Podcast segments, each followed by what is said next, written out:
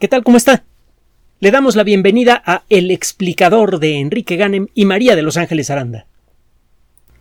Uno de los acertijos históricos que con más frecuencia aparece en este espacio, y eh, desde luego en la mente de los investigadores especializados, es el por qué las culturas americanas, en particular las mesoamericanas y las del norte de Sudamérica, estaban tan tecnológicamente atrasadas con respecto a las europeas.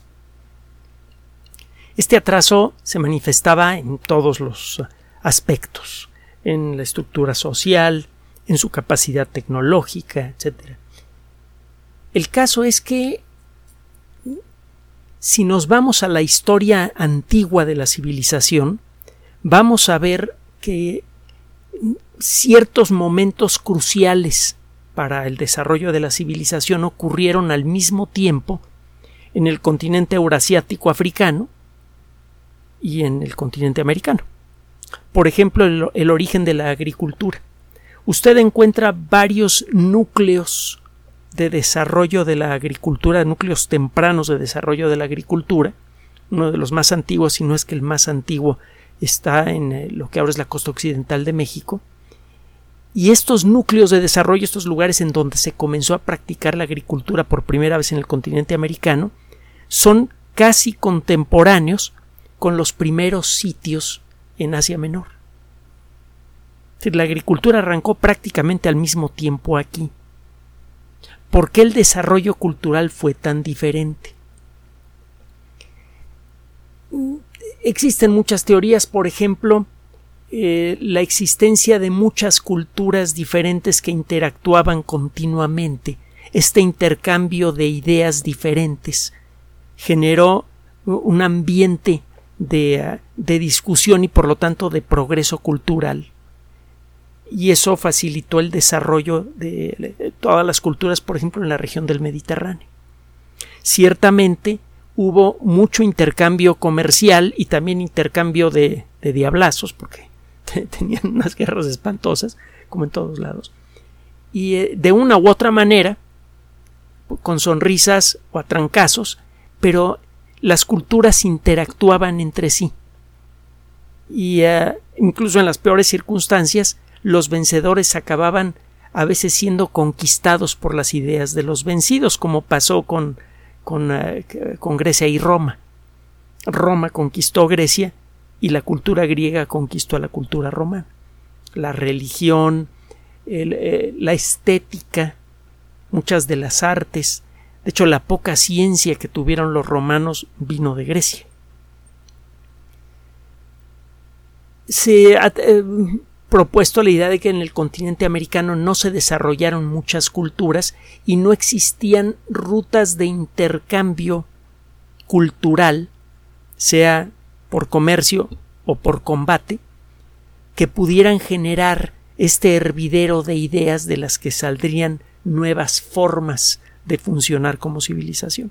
Eso podría haber retrasado el desarrollo de las civilizaciones en el continente americano. Hay eh, otras teorías, por ejemplo, hay, lo hemos comentado en muchas ocasiones, evidencia que a veces se ve fuerte, a veces no tan fuerte, por el momento se ve fuerte, de que el continente americano eh, recibió un, un impacto extraterrestre más o menos importante y esto podría haber afectado el ritmo de desarrollo de las culturas que vinieron después. Exactamente cómo, pues no se ha, no, se ha explicado, pero es, es una de las posibles explicaciones.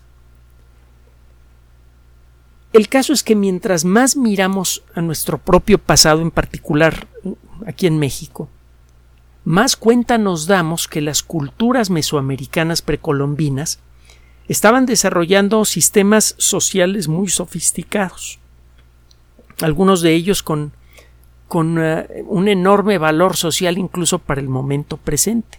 Hemos hablado de la teoría que tienen varios arqueólogos con respecto a Monte Albán, que la, la, cultura en Monte Albán fue sorprendentemente estable por muchísimo tiempo y parece ser que esta estabilidad, cuando menos en la perspectiva de estos investigadores, se debió a que en ese lugar se desarrolló un sistema verdaderamente democrático, estable, que en algunos aspectos, eh, eh, en lo personal, me recuerda a lo que se dice de la República de Venecia.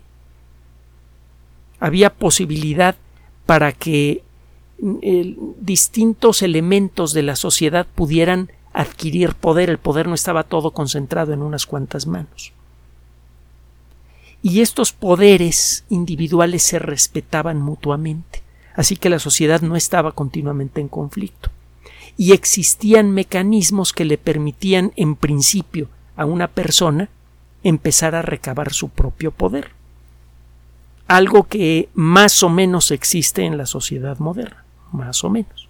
Ser una persona que trabaja duro que eh, hace buenas relaciones y que tiene también algo de suerte, puede crear un imperio económico pequeño o enorme. Puede generar su propio poder social. No todo el poder está en manos de una élite o de un individuo. Entonces, hay eh, aspectos que creemos reconocer en los restos arqueológicos de nuestro país que sugieren que la sociedad las sociedades mesoamericanas tenían un desarrollo social más sofisticado del que les atribuimos ahora. Y lo mismo ocurre con su capacidad tecnológica. El agua siempre ha sido un factor crucial para el establecimiento de, una civilización. Necesita usted, cuando menos hasta donde entendemos, eh, necesita usted para establecer una civilización una fuente de agua razonablemente estable, confiable, necesita usted terreno fértil en donde cultivar. Necesita usted un ambiente del que pueda usted obtener materiales de construcción y con esos elementos y algunos más usted empieza a contar con todo aquello que se necesita para ir construyendo una sociedad estable. Tiene usted comida abundante, a lo largo de todo el año. Tiene usted agua que es crucial no solamente para sembrar y para consumo humano, es eh, eh, eh, crucial, vaya incluso hasta para deshacerse de los residuos que genera una ciudad, etcétera, etcétera, etcétera. En otras ocasiones hemos platicado de los sorprendentemente sofisticados sistemas de administración de agua que tenían los mayas el territorio en el sureste mexicano es engañoso. Si usted visita la selva, da la impresión de que el suelo es muy muy fértil y que siempre hay agua disponible en el lugar. La realidad es que en la mayoría de los casos la capa fértil que encuentra usted en esa región es muy delgada, de unos pocos centímetros. Y la humedad en buena manera es creada o mantenida por la selva misma. Si usted destruye la selva, el ambiente se vuelve rápidamente árido. Como lo han descubierto muchas generaciones de campesinos, a los que se les otorgan tierras en estos lugares, tiran la selva, empiezan a sembrar y al cabo de tres o cuatro años tienen que abandonar el lugar porque ya quedó desertificado. Las lluvias parecen ahuyentarse de los lugares en donde usted rapa a la selva. Ya hemos explicado por qué en otras ocasiones. Entonces, estos ambientes son engañosos. Da la impresión de que el agua la va a encontrar usted en cualquier lugar, en cualquier momento, porque incluso se siente en el aire. Pero lo cierto es que el acceso al agua potable en la región en donde se desarrolló la cultura maya, en nuestro país, no es algo algo que se puede dar por descontado. Si tiene usted cerca un cenote que siempre está lleno y encuentra la manera de sacar el agua de allí, pues sí, pero eso no siempre ocurre. Y en varias ciudades mayas, tanto en México como en Guatemala, se eh, desarrollaron sistemas de captura y, ah, eh, distribución de agua que eran, le digo, muy sofisticados. Y parece que, bueno, es claro que esto no solamente lo sabían hacer los mayas. Usted puede adivinar eh, estructuras, eh, trabajos de ingeniería muchas veces ocultos o semiocultos a, la simple vista en muchos eh, sitios arqueológicos mesoamericanos que sirven para administrar agua. Uno de los más notables y menos discutidos, cuando menos en, en, la cultura popular, es el que desarrollaron los aztecas. Eh, usted probablemente ha oído hablar del albarradón de San Cristóbal, también le llaman el albarradón de Catepec. Es una obra hidráulica y si usted busca, es, una, serie de canales con, con eh, sitios en donde usted puede contener o desviar el agua en caso necesario. Esta obra hidráulica, si usted busca en, en lugares como la Wikipedia, etcétera, se le atribuye a los eh, ingenieros de la época colonial. De hecho, algunas eh, etapas de, este sistema hidráulico fueron construidas eh, incluso hasta los siglos XIX y XX, mucho después del final del periodo colonial. Y la idea es la misma que la de la de lo que ahora es el sistema de drenaje profundo, la de desviar el agua que podría acumularse en la Ciudad de México hacia regiones lejanas. Mm, varias ciudades muy importantes del centro del país, además de Tenochtitlán está Teotihuacán, Texcoco, etc., mm, estaban continuamente amenazadas por las inundaciones es una característica geológica inevitable del altiplano. Si usted ve el perfil geológico del altiplano, verá que es una, una meseta que se levanta a más de dos kilómetros de altura por encima del nivel del mar y que es más alta en las orillas que en el centro en muchos lugares. De manera natural, las lluvias frecuentes que ocurren en esta zona tropical descargan agua que tiende a correr hacia el centro de, algunos eh, puntos del altiplano. Entonces, si usted pone una ciudad allí, a cada rato se le va a inundar, a menos que encuentre la manera de desviar esa agua hacia un lago cercano, o que logre sacar el agua de la zona en donde tiene usted su ciudad. Y ese era el papel de, de los albarradones. En, uno de los últimos y uno de los más espectaculares fue el albarradón de Nezahualcóyotl, que fue construido poco más de medio siglo antes de la conquista. Este albarradón servía para evitar, para desviar cualquier inundación que pudiera provenir de la zona del lago de Texcoco cuando las temporadas de lluvias eran especialmente tupidas. El caso es que estos albarradones en realidad son de origen prehispánico. Lo que pasa es que cuando llegaron los españoles vieron estas construcciones que tenían, pues ya sabe usted, símbolos de, la cultura azteca y los mandaron destruir. Cuando comenzaron a hacerse más intensas las inundaciones, entonces eh, mandaron reconstruir una buena parte de lo que había sido destruido y además construyeron otros, otros sistemas similares.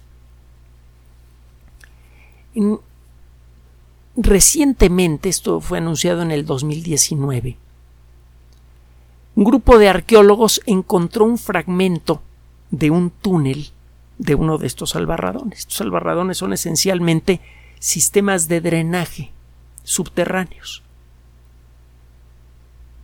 Entonces, eh, esencialmente tiene usted un túnel.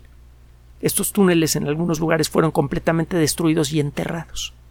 Lo que encontraron los arqueólogos en aquella ocasión, los arqueólogos mexicanos, fue un fragmento de 8 metros de uno de estos túneles, en Ecatepec.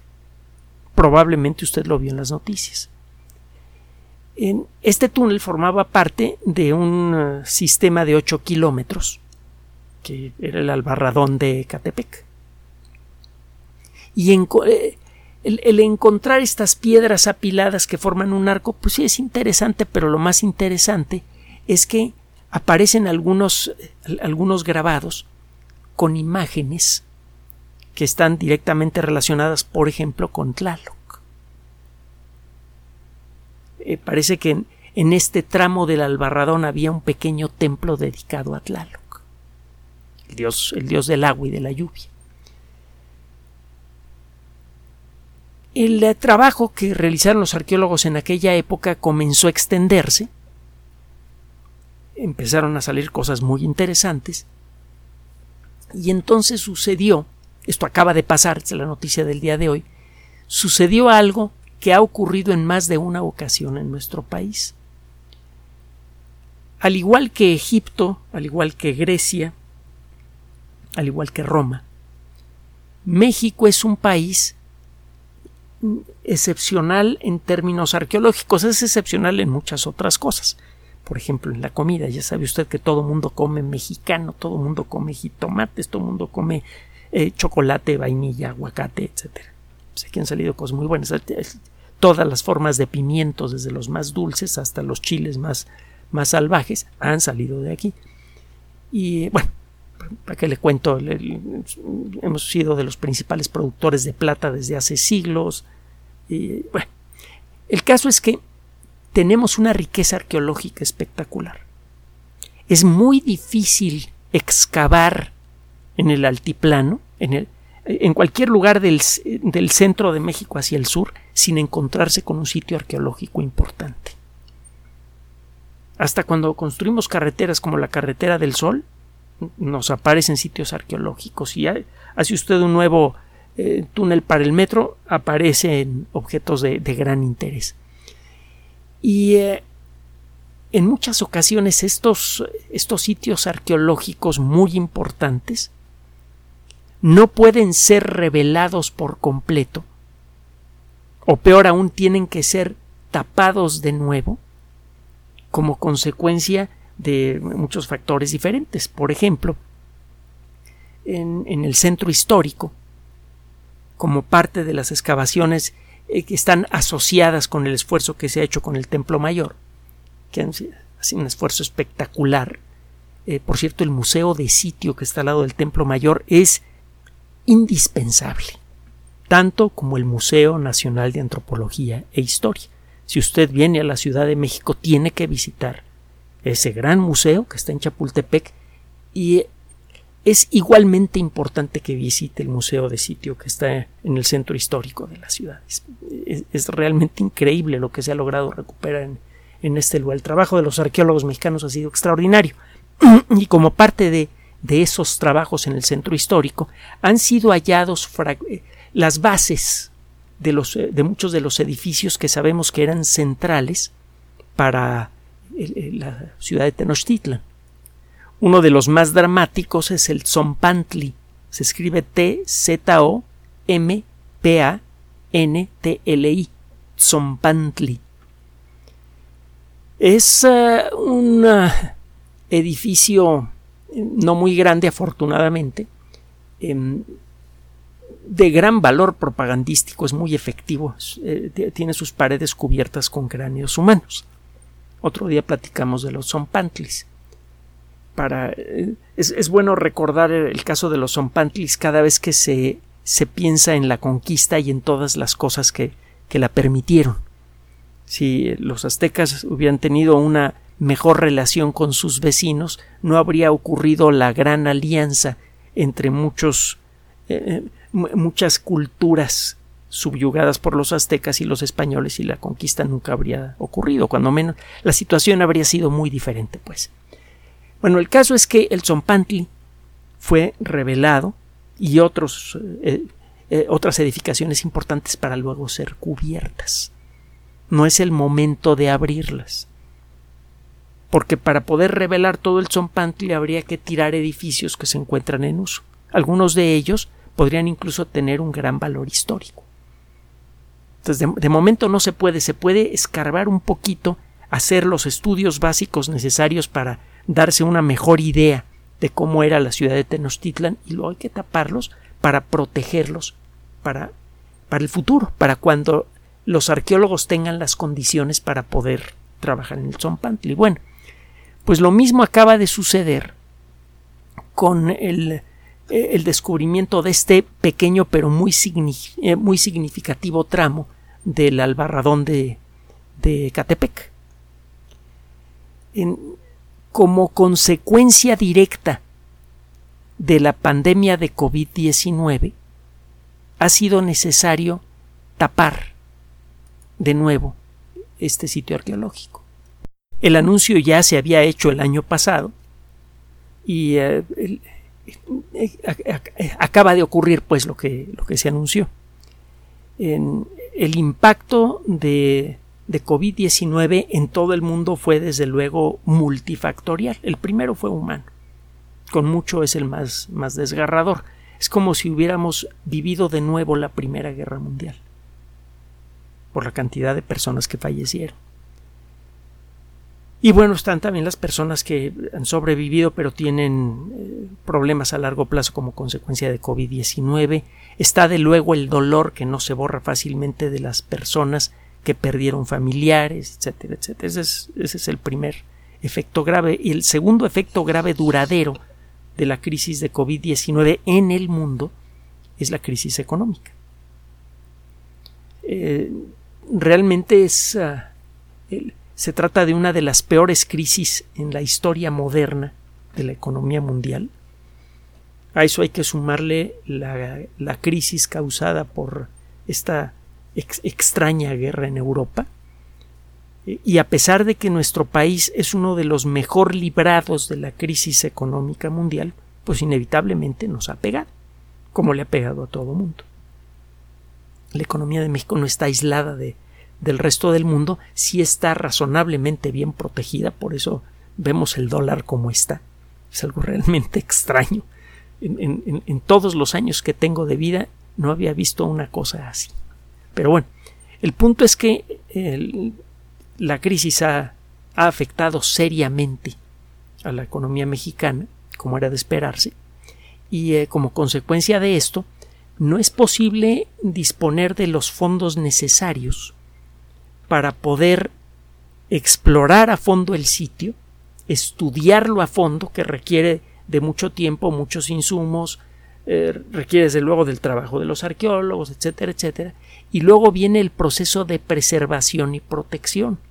Tiene usted que construir un espacio, tiene usted que contratar gente que lo proteja, etcétera, etcétera, etcétera.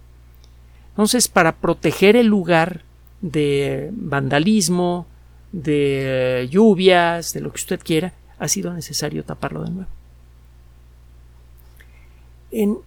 Como parte de este proceso, se va a cubrir de una manera especial el tramo en donde se encuentran las figuras que tienen eh, valor religioso y que hacen único a este punto del albarradón.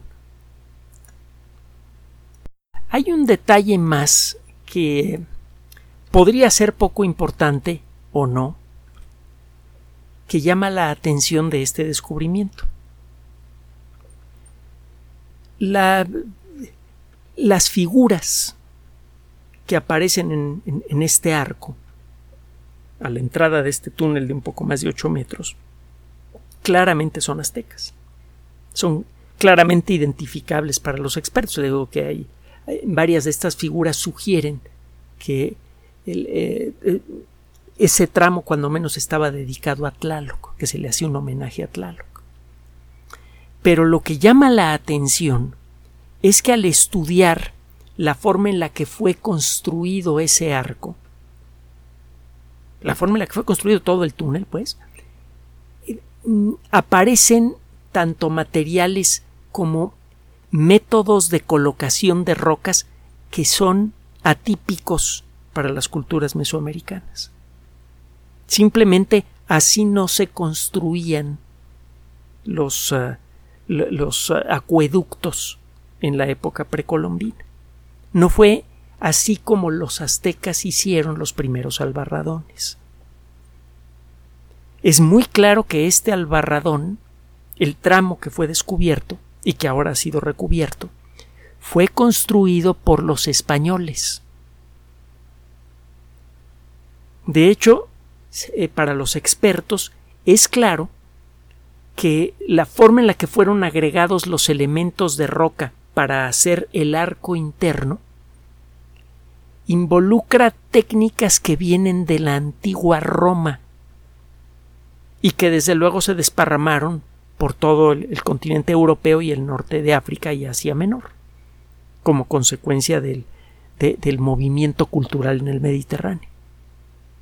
Es decir, que una tecnología romana fue aprendida por los españoles y mucho tiempo después fue traída a México para construir ese, ese arco. Se supone, y de hecho al principio así fue, que los españoles trataron de borrar por completo a las culturas indígenas, en todos sus aspectos. Hay que ver, por ejemplo, lo que sucedió en, ah, con la cultura maya. Poco tiempo después de la conquista del territorio maya, eh, el obispo Diego de Landa Calderón mm, lanzó una campaña contra la idolatría y como consecuencia de esto ordenó la destrucción de prácticamente todos los documentos mayas que cayeron en sus manos. Afortunadamente, esta campaña no fue 100% exitosa, por eso conservamos un puñado de códices mayas. Dicen que probablemente los mayas, la civilización maya sigue existiendo y sigue siendo fuerte, aunque ya no construya pirámides. Eh, eh, dicen por allí que probablemente tendrán guardados otros eh, códices que de manera muy justificada no quieren revelar.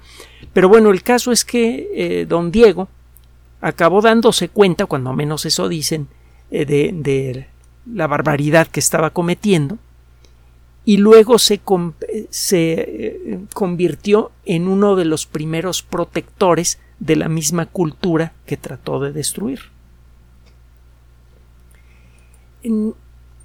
Es probable que haya ocurrido algo vagamente parecido con la cultura azteca, sea para apaciguar a los, a, los indígenas y poderlos controlar mejor para construir el, albarradón, para poder reconstruir el albarradón, porque recuerde que muchos de los, muchos de los tramos importantes de, de los albarradones construidos por los aztecas fueron destruidos por los españoles cuando llegaron y luego tuvieron que reconstruirlos cuando empezaron a sufrir inundaciones más graves.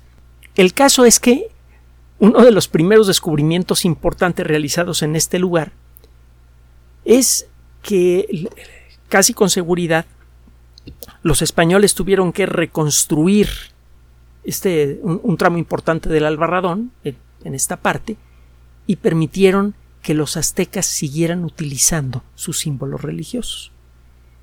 No parecía existir, cuando menos en ese momento y en esas circunstancias, el deseo de aniquilar por completo a su cultura. Bien valdría la pena tratar de ahondar en esto para entender mejor exactamente cómo fue la conquista.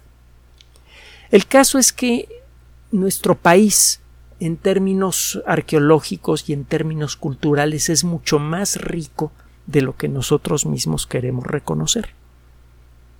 El estudio de las culturas del pasado, de las culturas mesoamericanas antiguas, puede revelar aspectos de gran valor para la sociedad moderna. Por ejemplo, eh, podría darnos algunas claves para ingeniería social para construir sociedades más estables y justas como parece que sucedió en Monte Albán. Hasta el momento, muchos de los esfuerzos de preservación cultural, o cuando menos algunos de ellos, han estado claramente mal orientados. Se trata de conservar las culturas como existen en la actualidad, y eso es eh, hasta insultante, porque se preserva, se tolera que eh, se realicen prácticas como vender a las hijas eh, casi casi como esclavas para obtener alguna ventaja económica. Esto todavía pasa en más de una cultura y se tolera supuestamente por protección cultural. No es eso lo que hay que rescatar de esas culturas. Lo que hay que rescatar de las culturas mesoamericanas fueron sus enormes aciertos sociales. en el proceso podríamos descubrir qué fue lo que ocurrió durante el desarrollo de estas culturas que claramente empezaron con mucha fuerza, descubrieron la agricultura al mismo tiempo que en otras partes del mundo y lograron desarrollar civilizaciones fuertes que además tenían una red densa de intercambio económico, como lo revelan algunos trabajos realizados en, territorio maya y como lo revela, aunque sea de manera muy parcial, la mm, eh, arqueología moderna en relación a todas las culturas nahuas, las que se encuentran en el centro del país. Que realmente no eran culturas aisladas, vivían continuamente en intercambio, que muchas veces era pacífico. Entonces la dinámica cultural de esta región del continente americano era muy elevada. Eso debió producir un progreso cultural rápido como sucedió en, eh, en el eh, viejo continente. ¿Qué fue lo que pasó? El poder recuperar ese pasado podría ayudarnos a entender mejor la, cuáles son los aspectos más frágiles de una sociedad, para poder reconocerlos en las sociedades modernas y poder mejorarlos para el futuro.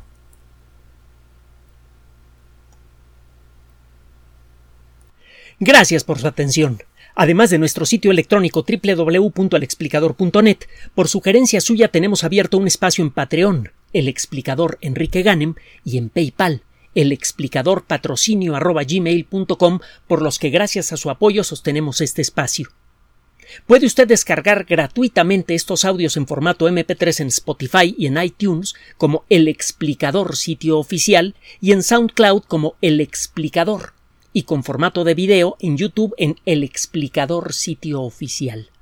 Recuerde nuestras redes sociales de siempre, Twitter Enrique-Ganem y en Facebook Enrique Ganem sitio oficial, El Explicador y los grupos que usted ya conoce. Finalmente, el explicador siempre somos María de Los Ángeles Aranda y Enrique Ganem. Gracias.